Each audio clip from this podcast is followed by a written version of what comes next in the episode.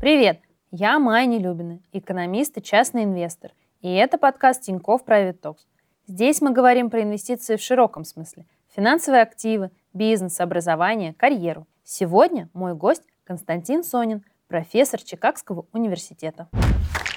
Константин, добрый день. Очень приятно э, вас видеть вживую. Я так понимаю, что вы э, первый раз за два года в Москве. Но это только из-за пандемии, потому что да. обычно я лето провожу в России, угу. а сейчас вообще на полтора года приехал. А, на полтора года, то есть... Э... Два лета и академический год. А, а вы будете здесь работать? Я буду заниматься своими исследованиями и, может быть, читать какие-нибудь гостевые лекции. Здорово, обязательно на какую-нибудь приду. Приходите. Я сталкиваюсь с тем, что экономисты говорят о том, что криптовалюты — это э, что-то, во что не надо вкладывать и серьезно не надо воспринимать. А вы написали, что, э, возможно, очень хорошая мысль думать о том, что криптовалюта — это как новое золото. Угу. Можете поподробнее? Ну вот, но мысль такая. Я, я боролся одновременно с двумя, с двумя крайностями. Одна крайность — это мы знаем много людей считают, что криптовалюты — это просто будущее, оно сейчас вытеснит все остальное, и все вокруг будет криптовалютой, и что-то революционно изменит. А другая крайность — это те люди, которые считают, что криптовалюты это, — это вообще ничто, что это просто э, какая-то новая технология, которая в сущности ничего не изменит и все оставляет как есть. Поскольку и у тех, и других есть некоторые правды, я пытался найти какую-то метафору, которая бы сделала что-то промежуточное. Я не думаю, что криптовалюты — это что-то большее, чем революционная, э, революционная вычислительная технология. То есть в сфере финансов, в сфере денег, э, в сфере денежного обращения в этом нет ничего принципиально нового, и это ничего принципиально не поменяет. Но в то же время не принципиально, принципиально не поменяет, это не значит, что этого вообще, э, вообще не будет. Вот у, у криптовалют у них, возможно, будет роль там, золота или роль вот, швейцарского франка. Швейцарский франк эм, – это очень, очень надежная и очень хорошая валюта. Большинство людей ее не используют, хотя он, в принципе, можно сказать, в свободном доступе продается, э, ну, потому что это было бы не очень удобно. Транзакции были бы для вас с нами, нас с вами дорогие, если бы мы пользовались швейцарскими, швейцарскими франками. Но в то же время он надежный, он никуда не исчезает. Миллионы, десятки миллионов людей им пользуются. У всех центробанков есть какие-то небольшие запасы. И вот я пытался использовать метафору золота ну, вот, или швейцарского франка для того, чтобы объяснить роль, э, роль криптовалют, возможно, в будущее. Как технология они особенно ничем не применимы. Сам факт новой валюты, независимой от государства, в этом ничего интересного нет. Опять-таки, вот швейцарский франк не зависит ни от российского правительства, ни от американского, но это не значит, что мы все перейдем на швейцарский франк. Да? Но и не значит, что они куда-то куда исчезнут без следа. Золото же не исчезает. Нет, а вот э, концепцию э, с золотом, э, это же тоже получается актив, который мы уже мало используем э, в жизни, да, но при этом на фондовом... Ну, в, некотором, в некоторых производствах золото используется, и его, на, на его цену влияет то, что оно нужно для целей промышленности. Но в то же время основной причиной, почему золото ценно, это потому что другие люди считают, что золото ценно. То есть мы, золото это хорошее, хорошее по сравнению с плохими э, формой инвестиций, потому что в будущем люди будут все равно ценить золото. Если все перестанут ценить золото, оно тогда, конечно, обесценится. Но и вот так же будет и с биткоином. Конечно, если все вдруг его перестанут ценить, он тут же обесценится. Но поскольку все на практике не перестанут, то он будет, будет цениться. То есть э, ценность э, этих активов зависит э, от веры людей в эти от активы? От поведения людей, конечно, да. Но то же самое с большинством, с большинством валют ценность валюты, она зависит от того, что люди верят, что эта валюта будет ценной в будущем. Вот с валютами тоже очень интересная история. Насколько э, я понимаю, курсы валют э, предсказывать лучше не предсказывать. Да. Их очень сложно. Это здесь очень хороший, хороший совет. Не надо играть на рынках валют. На фондовом рынке нет э, Центробанк, а здесь есть Центробанк. И он может сделать, что хочет. И обыграть это, э, обыграть это невозможно. То есть это как бы казино, э, где есть еще большие игроки. Котором не точно невозможно выиграть. Ну, случайно можно выиграть, как можно выиграть в казино. Угу. Но эм, выигрывать раз за разом или выигрывать без риска нет, вообще невозможно. То есть если вы спекулируете на рынке валют, перестаньте этим заниматься. Мой совет. Я не спекулирую, не переживайте. Единственное, что я делаю, э, в трех э, валютах э, балансирую свои сбережения. А, несмотря на то, что достаточно заезженная история, а, но мне все равно этот феномен очень интересен. А, это история про GameStop когда собрались частные мелкие инвесторы и решили играть э, против э, хедж-фондов. А, и вы тоже написали на эту тему пост в Фейсбуке, э, в котором вы говорите, что это понятно, что это пузырь, э, и какие из этого можно сделать выводы, и что вообще должно быть? Если вы как бы это воспринимаете как игру, как вот типа э, построим там снежную крепость или там еще что-то, то да. Но как какая-то осмысленная там стратегия чего-то, стратегия борьбы с мировым капитализмом или стратегия заработка, это так, это так не сработает. Это был э, отдельный, отдельный такой эпизод. Для, для того, чтобы вот такая вещь сработала, нужно, во-первых, чтобы были какие-то хедж-фонды, которые заняли слишком рискованную позицию. Да, не заняли бы они такой рискованной позиции, как их можно было бы а, наказать. Ну, кроме того, я уверен, что в следующий раз, когда такая вещь начнет начинаться, то уже в этот момент самые умные хедж-фонды, они будут сразу же прибегать. Я уверен, что они теперь следят за каждым вот таким возможным движением, возможно, прям мониторят, мониторят соцсети, чтобы как только начнется, к этому присоединиться и заработать э, тоже много денег. Ну да, то есть это получается такая история, на которой можно ведь заработать, если ты знаешь, что так ну, все и пойдет. Ну, понимаете, это вот то, на чем когда-то там Вандербильд и кто-то Э, и другие, другие бароны позолоченной эры в США зарабатывали там свои первые, э, первые деньги, когда ты знаешь, что кто-то, например, э, продал какие-то акции в короткую, то есть кто-то будет вынужден покупать какие-то акции, ты берешь, договариваешься и скупаешь все возможные акции, чтобы этот человек не мог ничего купить, и в сущности его разоряешь или продаешь ему а, продаешь ему очень за, задорого. В принципе, вот такое, если это сделать, так можно, так можно, так можно заработать. Но, во-первых, это, почти, это очень часто незаконно. Это незаконно вот так вот сговориться и э, там, обрушить чьи-нибудь акции. Да, это одна вещь, что это незаконно. Другая вещь, что в сущности все за этим все время следят, и, соответственно, этого не происходит.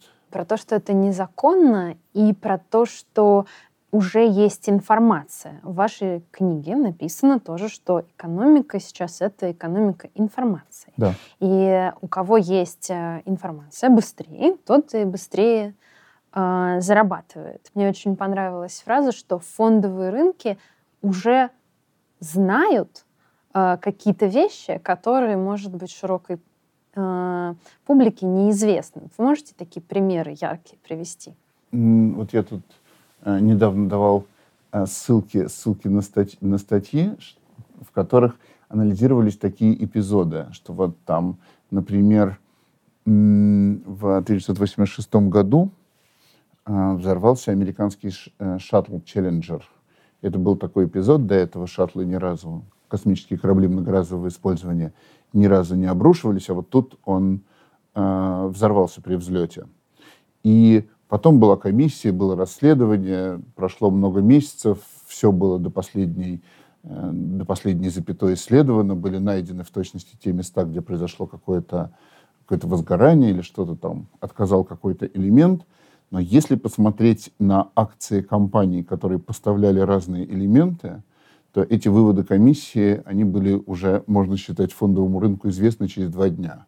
То, то есть уже при открытии торговли акции одних компаний, поставщиков упали, других не так сильно упали. И если приглядеться, то э, можно было понять, э, то можно было понять, какие, э, какие детали оказались, оказались неработающими. Ну, то есть рынок... Вот, как? Ну, как? Цена на рынке складывается из огромного, из огромного количества разных, разных транзакций. На, в сущности, на фондовом рынке даже большие игроки, они все равно, все равно мелкие. Если там, я не знаю, появляется какой-то слух о чем-то, если я не знаю, если какой-то банк там или какая-то компания собирается обрушиваться, то каждый человек, никто не знает о том, что банк обрушится, но у кого-то есть там, я не знаю, у кого-то кто-то знает, что жена задержалась на работе, она работает в Министерстве финансов, это значит, там они работают ночью, значит, какие-то проблемы с банками. Кто-то знает еще что-то, кто-то смотрит на то, что делает сосед. И из вот этих маленьких действий складывается, меняется Э, меняется цена, и таким образом рынок, в кавычках, узнает какую-то новость. Как интересно, потому что в целом-то, если я знаю какую-то новость, которая повлияет на акции, и я ее узнала, ну, скажем так, из источников а, не публичных, то это инсайдерская торговля, и это наказывается. Не, не обязательно. Угу. Вы можете узнать что-то, не будучи инсайдером. Например, вы можете, э, вы можете о чем-то догадаться. Вы можете, например, а, прочитать какую-нибудь статью в химическом журнале и увидеть, что вот этот результат, вот этот результат этого опыта, он означает, что какое-то лекарство окажется неработающим. Если вы не работаете в той компании и в э, регулирующем органе, то вы не инсайдер и, соответственно, можете делать, что хотите. Но вот смотрите, вот вы сидите, и вы обладаете этим своим уникальным информацией. Ее никто не знает. Вы один человек, который об этом догадался. Теперь вы идете, и там я не знаю, продаете квартиру и да, все деньги покупаете акции. Это, это, это ничто. Но все-таки в этот момент акция, например, выросла, если вы узнали что-то хорошее. Это значит, что все вокруг, они не знают, что именно произошло, но они знают, что поступил бит положительной информации. Цена выросла, значит, поступил бит положительной информации. Они могут на нее реагировать. И вот в этом есть некоторое чудо рынка – что вы знаете что-то тайно, вы на основе этой тайной информации что-то сделали, и все это узнали. Вы никому ничего не сказали. Вы только сделали транзакцию, вы только что-то продали или купили. Это передача битой информации. Почему экономисты хватаются за голову, когда правительство говорит, что оно будет регулировать цены на сахар или цены на еще что-то? Потому что цена, которую, в которую правительство не вмешивается, это важнейший сигнал. Не знаю, у кого-то в Краснодарском крае Э, какой-нибудь тростник или свекла. Да. Я специально сказал тростник, какое-нибудь поле тростника погибло, вот тот, кто об этом знает, он чуть-чуть э, повышает цену на сахар. Это значит, что вот как бы весь рынок об этом узнал. Если правительство регулирует эту цену, эта информация никуда не, никуда не пройдет. Да? И рынок будет неэффективен. И вот это, это очень глубокая вещь, ее трудно объяснить вот экономистам все время приходится объяснять. И хочется, чтобы э, был какой-то такой очень простой, не знаю, для пятиклассника рассказ о том, почему э, важно, чтобы цены были свободными, потому что, естественно, у людей, которые не экономисты, у которых э, ну, не так много информации, они считают, что цены растут, и правительство должно это вмешиваться. Мне кажется, я вот много людей таких знаю, которые, ну, в силу там разных э, жизненных обстоятельств считают, что, э, значит, надо вмешиваться в регулирование цен. Это сложно, это сложно рассказать. Вот давайте я вам еще приведу один, э, один пример, ну, поскольку я никуда не избираюсь, это просто пример страшно непопулярный. Вот когда э, был, например, теракт или там какое-нибудь несчастье в Домодедово, да, был, был, или в любом другом аэропорту, в этот момент сразу появляются возмущенные публикации о том, что таксисты взвинтили цены, да, и говорят, что нет, давайте там типа запретим таксистам взвинчивать цены, или они должны сами объявить, что цена будет такой же. Но в тот момент, когда они взвинтили цены, это что означает? Это означает, что люди, которым очень сильно оттуда надо уехать, они уедут, те, кому не так надо уехать, они там останутся. То есть как бы вот э, это изменение цены, оно отражает произошедшее событие, и оно разделяет людей на тех, кому очень надо, кто готов заплатить много, и тех, кому не очень надо. Это вот как, как работает рынок. Но... Но когда мы говорим, что мы не дадим повысить цены, мы как бы не даем этой информации а, проходить. Мы как бы с, начинаем смешивать людей, которые, а, которым готовы заплатить много, и тех людей, которые готовы заплатить мало. В итоге, как в Советском Союзе будет, что правительство даже и не знает, сколько люди готовы заплатить за что-то. Есть там низкая цена, по этой низкой цене этого товара нет. Он в полном дефиците, все стоят в огромных очередях. А сколько вообще его нужно произвести? Никто не знает. Люди хотят сильно переплатить или немного переплатить. И вот экономика пришла к полному краху и катастрофе. Я вспомнила более позитивный пример про цены на такси. А, история про чемпионат мира по футболу. Там а, цены а, как раз-таки увеличились на то, чтобы уехать с матча. И я помню, что я просто не уезжала на такси. Да, вот так цена, она все-таки она все-таки позволяет людям в каком-то смысле обменяться информацией. Вот как бы два человека подошли, увидели, что цена выросла, и я, например, пешком прошел два километра и вызвал Яндекс Такси в Сочи от стадиона. А, а тот человек, которому было очень нужно, заплатил больше, больше и поехал. Вот эта информация, они и обменялись через э, свои решения по поводу цены. Ну, конечно, как э, частному лицу очень сложно это переработать. Но я имею в виду, что ты же злишься, что э, таксисты взвинтили цены. Первая твоя я, реакция? Я полностью согласен. Это экономисту понятно. Конечно, я, я просто говорю, что есть вещь, которую мы теряем, когда мы вводим регулирование цен.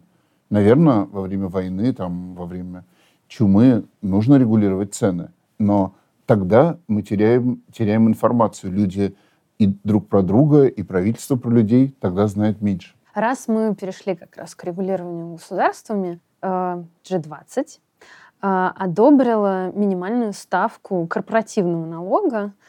Как это может повлиять на фондовые рынки, на рынки вообще?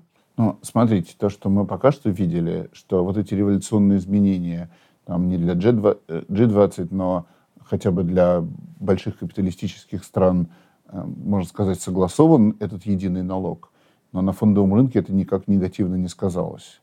То есть пока что отрицательной реакции нет. Хотя, казалось бы, казалось бы, это должно приводить к дополнительным потерям для крупных, во всяком случае, акционеров, потому что очень богатые люди, у них больше возможности оптимизировать свои налоги. Они, конечно, были крупными бенефициарами суще, суще, существования низконалоговых юрисдикций и того факта, что крупные корпорации могли платить очень низкие налоги. Там Google платил налог ноль э, в Америке, потому что была как-то возможность хитро, э, хитро оптимизировать, оптимизировать налоги. Э, также и акционеры этих компаний, этих компаний огромное количество мелких акционеров, казалось бы, должны были бы потерять, потому что в цену их акций входит та прибыль, которая заработана и в том числе за счет налоговой оптимизации. Но мы видели, что это как-то отрицательно на фондовом рынке не сказалось. Соответственно, по всей видимости, это просто давно назревшая нормальная мера. Угу. То есть я правильно понимаю, что если бы был какой-то эффект, он бы, мы бы его уже увидели, несмотря да, на то, что да, налог... мы, мы, бы его, мы, мы бы его уже увидели. Угу. Это вот как раз о том, что мы говорили, что информация уже повлияло, если эта новость выпущена? Рынок может учитывать и ту информацию, которая еще не появилась. Рынок же учитывает не только нынешнее налоговое законодательство, он учитывает и будущее налоговое законодательство, и возможное, возможное налоговое законодательство. Да, но мне кажется, что рынок вот к этим изменениям относится позитивно.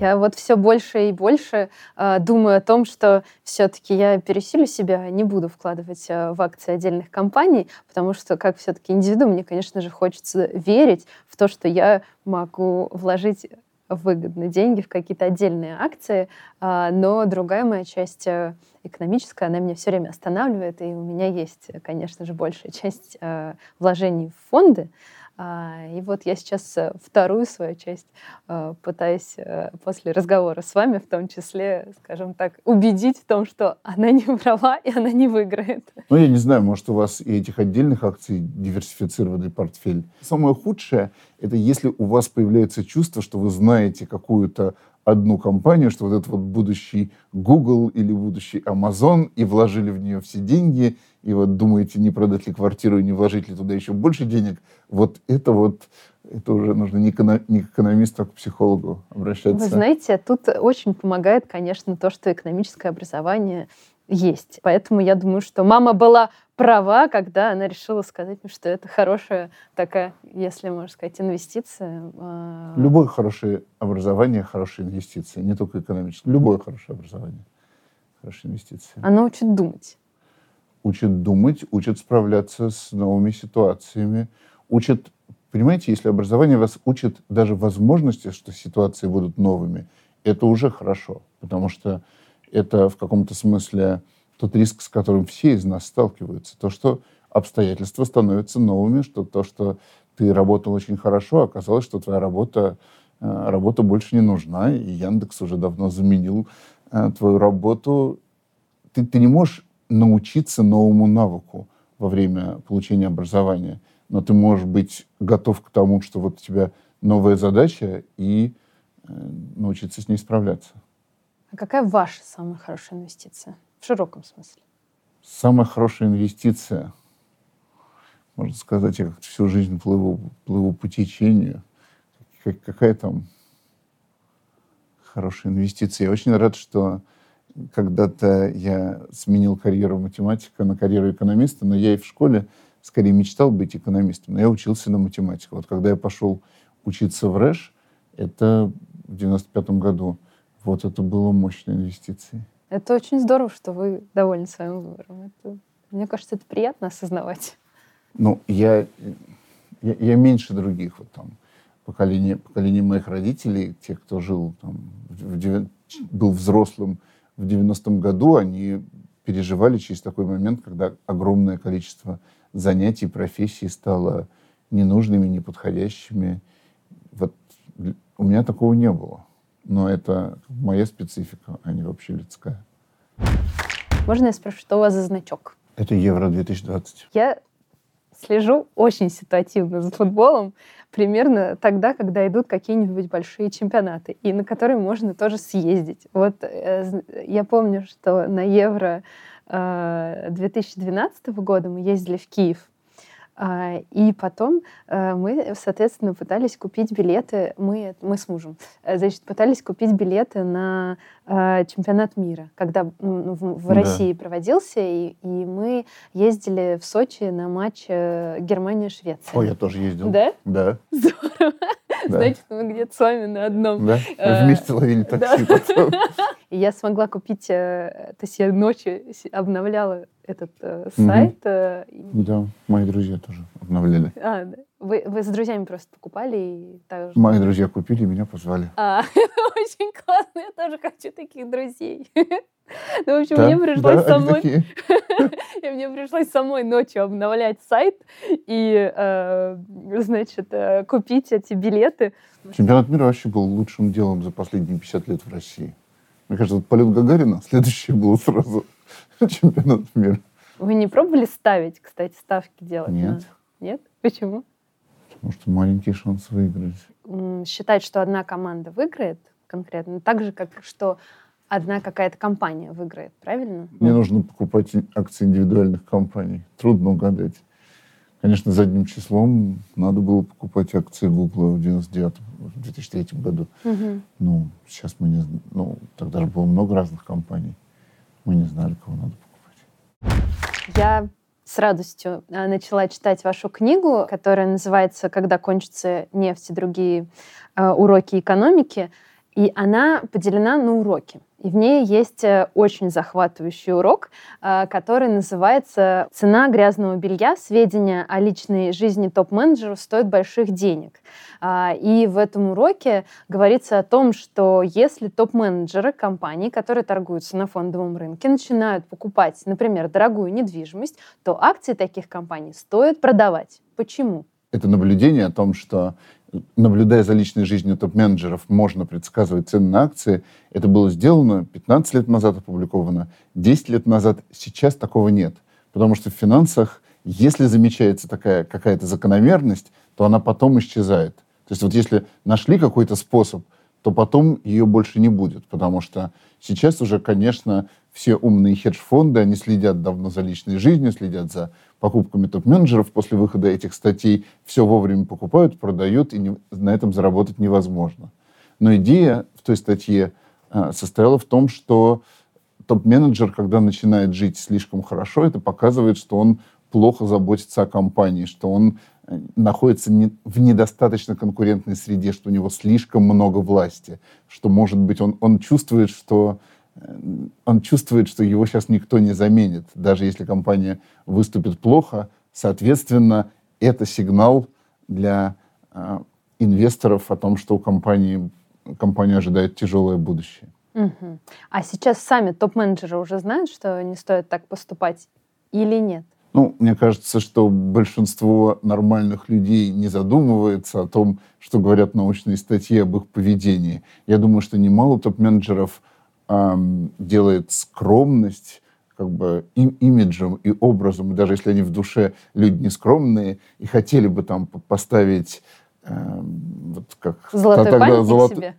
Хотел сказать золотой унитаз, а может и золотой памятник себе. Сейчас уже все так примерно знают, что это лучший способ попасть в газеты, и это будет негативный пиар, поэтому люди не делают. Ну, и получается, что на стоимости акции это тоже скажется, правильно? Ну, скорее всего. Конечно, да. А еще э, я, э, мне кажется, вот в чуть-чуть в предыдущем уроке э, прочитала интересную идею, видимо, она тоже, как и это, уже может не работать, про то, что, в принципе, на каких-то э, нерациональных решениях э, рынка можно довольно э, безрисково зарабатывать. Например, у вас был пример о том, что э, можно посмотреть на цену акции и на опцион на ее покупку в будущем. И если опционы стоят намного дешевле, чем акция, э, соответственно, можно этой ситуацией воспользоваться и без рисков заработать.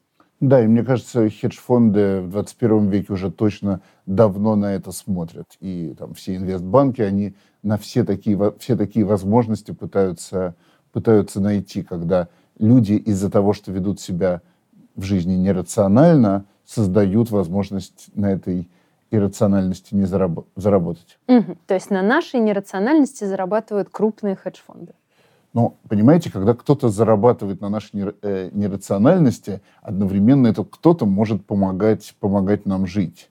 Например, фитнес-клубы, продавая, э, продавая абонементы, они помогают, они зарабатывают на нашей нерациональности, потому что люди сильно переплачивают за абонементы, но в то же время они нам дают инструмент, чтобы как бы пообещать построже. Когда покупаешь абонемент, ты строже себе обещаешь, что будешь заниматься, чем если бы не было возможности купить абонемент. Одна из проблем, что для человека, что для страны, это то, что трудно себя связать какими-то обязательствами. Поэтому мы вот все время придумываем инструменты, чтобы себя связать какими-то обязательствами и заставлять себя их выполнять. А если перейти от этого к фондовому рынку, а, какими обязательствами можно себя связать, чтобы, например, копить на пенсию? Мне кажется, что людям правильно придумывать разные правила. Вот если человек, человек живет в России, и у него нет доступа к каким-то хорошим, хорошим инвестициям, но нужно иметь в голове правила, что пенсия будет маленькая, соответственно, все время нужно откладывать, может, 10% своей зарплаты нужно откладывать. То есть настроить автоплатеж? Настроить автоплатеж может буквально, да. Угу. А если копить на пенсию, то это получается, ну, наверное, для моих ровесников это достаточно длинный горизонт, то есть, скорее всего, это там 30 лет. Ну, ну тогда вы можете и меньше откладывать. Угу. Проблема в том, что в России еще не всегда можно так хорошо отложить, как, как в Америке или в Германии. А как лучше откладывать в России, вы считаете? А, я думаю, что лучше всего выбирать самые, самые надежные банки, самые известные и самые хорошие, и, эм, и, и следить за этим. То есть в России нельзя э, вкладывать и, например, не читать газет. Вот я так подозреваю, что в Америке можно и не знать, кто избирается президентом, а у тебя там пенсионные деньги где-то э, где-то складываются. А вот, вот в России нужно еще читать газеты, если там намечается макроэкономический кризис, может, и нужно бежать в банк и забрать все из него заранее. А если не в банк? Вот если... мое поколение, на, на нашей памяти вклады, погиб, вклады замораживались и погибали даже не один раз. Так что тут, тут другие риски. Да, это если депозиты. А если я решила, что на пенсию я могу накопить, например, вкладывая в акции, Так, да. то, соответственно, что Вам нужно смотреть, не делать? рас- следить, не рассматривает ли Дума закон о национализации. Да? Потому что вы вложили в акции, а что-нибудь национализируют. Вот у вас нет акций. А если, например, э, предположить, что я вкладываю в ETF, то есть это в биржевые паевые инвестиционные фонды, а, как тогда? Есть ли какой-то совет? Если ты думаешь про вот время, когда уже перестанешь зарабатывать, то, что мы называем пенсией, но это не Мгм. пенсия, строго говоря, это когда ты не будешь зарабатывать, то, во-первых, нужно откладывать все время, нужно откладывать с раннего возраста и э, меньше всего думать о доходности, больше всего думать о надежности. А вы свои пенсионные накопления, как ими рас- распределились? Распорядились? У всех людей, которые работают в академической сфере в США, у них есть доступ к одной огромной инвестиционной компании. Она следит за тем, как откладываются мои пенсионные, пенсионные деньги. И, и вот это, и вот это, вот это вот все, что То есть я про это знаю. То есть я обязан откладывать какой-то процент моей зарплаты, плюс университет откладывает на мой счет какой-то процент, а, процент моей зарплаты. Я могу еще откладывать больше на этот счет, и дальше этот, э, этот фонд сам принимает, принимает решение, как их эм, как ими распоряжаться, но он очень сильно регулируется. То есть он не может слишком сильно этими деньгами рисковать. То есть э, там э, риски регулируются. И, и риски, там, риски там маленькие. Мгм. И вы доверяете этой стратегии, поэтому у вас голова, собственно говоря, о вашей пенсии не болит. Ну, понимаете, если бы я был миллионером, если бы у меня было больше туда отложено, то, может быть, может быть и болело. Мгм. У обычного человека нет более надежных э, вложений, чем американский фондовый рынок. Вот просто в нашей, в нашей галактике, в нашей жизни нет более надежного вложения. Если речь идет про э, именно про то, что будет, чтобы накопить деньги, на которые вы будете тратить через 30 лет, то есть вы их не будете там куда-то перекладывать, вы не рассчитываете ни на какую высокую доходность, и есть возможность вложить там, в американский фондовый рынок или в какой-то сбалансированный портфель фондового рынка и облигаций эм, американского казначейства, да, это самое надежное. А просто какие-то накопления и попытки заработать на финансовом рынке вы предпринимали? Нет, не предпринимал. Это плохо для экономиста. Не знаю, Ну, почему нет. Мне кажется, нет, это неплохо. Да нет, я себе никакой, никогда такой специальной цели не ставил. А почему? Вам это не интересно? Или... Ну, у меня, видимо, нет, э, нет такого гена, который ведет человека к риску. То есть меня само по себе рискованность чего-то совершенно, совершенно не влечет. А если ты не рискуешь, то то, что ты можешь сделать на фондовом рынке, это очень сильно, это очень сильно ограничено. Любой экономист знает, что если речь идет не про особенный риск, тогда ты не можешь выступить лучше, лучше рынка. Ну, тогда ты просто, если есть деньги, вкладываешь их в рыночный портфель, вот они там как-то будут, как-то будут расти. Есть экономисты, которые заводят собственные хедж-фонды, которые активно играют на рынке. Андрей Шлейфер, один из Мгм. самых высокоцитируемых экономистов в мире, гарвардский профессор. Он также известен в скандальной истории с русской приватизацией, но он сделал огромные деньги на финансовых рынках. Это, возможно, сотни миллионов долларов. То же самое э, коллеги из школы бизнеса Чикагского университета. Там есть люди, которые много, много зарабатывают э, ну, вот, инвестициями. У университетов, особенно у частных, есть эндаумент-фонды, и у них есть управляющие. И часто это профессора, ко- собственно, этих же университетов. Ну, вообще, э, университеты в значительной степени управляются профессорами, поэтому это неудивительно, что к любым важным решениям причастны профессора. Но это, это правда, что в некоторых университетах некоторые профессора активно участвовали в управлении эндаументами. Но это, как правило, вызывает восхищение, когда эндаумент выступает хорошо и, и, и с большими скандалами, когда плохо, вот как было у Гарварда в 2000, в 2000 году. Да, в Гарварде была история какая-то неудача? У них, было, у них было несколько, э, несколько историй, да, потому что они очень в 90-е годы активно торговали на рынке, а потом, когда лопнул, э, лопнул пузырь угу. доткомов, у них было несколько, несколько тяжелых лет. Раз мы уже заговорили о риске, а сейчас очень много физических лиц пришло э, на рынок, на фондовый. Э, в принципе, такая тенденция в целом по миру э, наблюдается, но в России она наблюдается особенно ярко, потому что в этом году пришло какое-то очень большое количество частных инвесторов на рынок. Как вы, как экономист, к этому относитесь? К идее того, что у люди, люди сами управляют своими финансами, отношусь хорошо, потому что это и для рынка, в принципе, хорошо, потому что и, и мудрость, и информация размазаны по людям. Когда много людей принимает решения, это в итоге, э, в итоге повышает эффективность. Важно, конечно, следить за тем, чтобы эти люди э, не были не были там как-то облапошены. Если я частный инвестор, пришла на рынок, не знаю, как здесь все работает, а, но я посмотрела на доходности в 2020 году, по некоторым акциям они были фантастическими. И многие, например, один мой знакомый, а, смотрят на такие акции, как Virgin Galactics, да?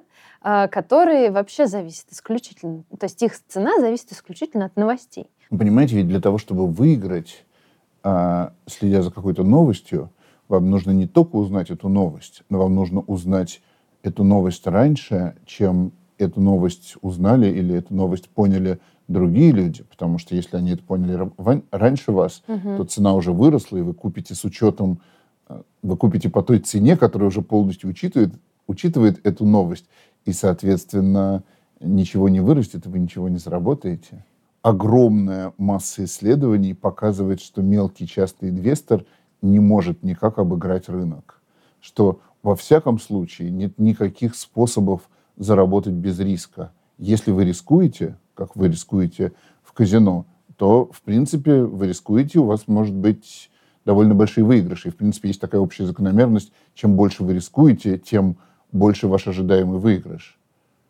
Но это за счет того, что большой риск. То есть у вас одновременно а, увеличивается то, сколько вы выиграете, если выиграете, и увеличивается вероятность того, что вы проиграете. Но... Пожалуйста, если есть возможность это сказать, вам ли, тому ли, кто меня слушает, не надо никогда играть на заемные деньги. Вообще, кто бы вам не предлагал, не предлагал деньги взаймы, когда вы играете с плечом, когда вы занимаете деньги, вы выиграете больше, если выиграете, но вы очень сильно увеличиваете вероятность того, что проиграете. Да, это, наверное, было первое, что я прочитала, когда э, перед тем, как вложить деньги в фондовый рынок, я прочитала о том, что это очень опасная стратегия, и вот так делать точно не надо. Э, ну, да, с оговоркой, что смотря чего, чего вы хотите. Вот в том-то, как бы, я бы сказал, вот что скажет просто абстрактный экономист абстрактному Э, абстрактному человеку, который говорит, можно ли играть на фондовом рынке. Угу. Он скажет так, вот возьмите там 90% или 95% своих денег и вложите их в широкий рынок и даже не следите за этим, не трогайте это 10 лет. А 5% можете играть как хотите. Это, это, не хуже, чем, это не хуже, чем казино. Вы можете сильно рисковать, и у вас будет шанс много выиграть. Нужно быть готовым расстаться с этими 5% э, э, денег. Это, это, 5% это берется от того, что вот этот это должна быть такая потеря, которая не подорвет, э, не подорвет вашего благосостояния. То есть, грубо говоря, можно на маленькие суммы э, пытаться рисковать, но на большие не стоит. если вы меня спросите, можно ли мне сходить в казино? Ну, если вас, если вас от этого, если вы от этого получаете удовольствие, ну, конечно, да, но только не нужно с собой брать все деньги, не нужно, может, туда брать с собой кредитные карточки, да, Возьмите какую-то фиксированную сумму, которую вам не жалко потратить в казино. Идите, сыграйте во все свои любимые игры. Мне еще интересно про человеческую иррациональность. Вы, как экономист, об этом много знаете, и я думаю, что тоже интересуюсь поведенческой экономикой. Что для себя лично а, вы из этих знаний используете в своей повседневной жизни? Что из того, что люди нерациональные? Ну, вы же знаете, что вы тоже нерациональный, вы же человек. Что я использую из своей... Ну, вот в своей жизни вы знаете, что исследования показали, что обычно люди, например, э, видя скидку, покупают пакет побольше чипсов, да? А, но обычно это всегда проигрышная история. Вот что-то такое вы используете для себя, приходя в магазин, например?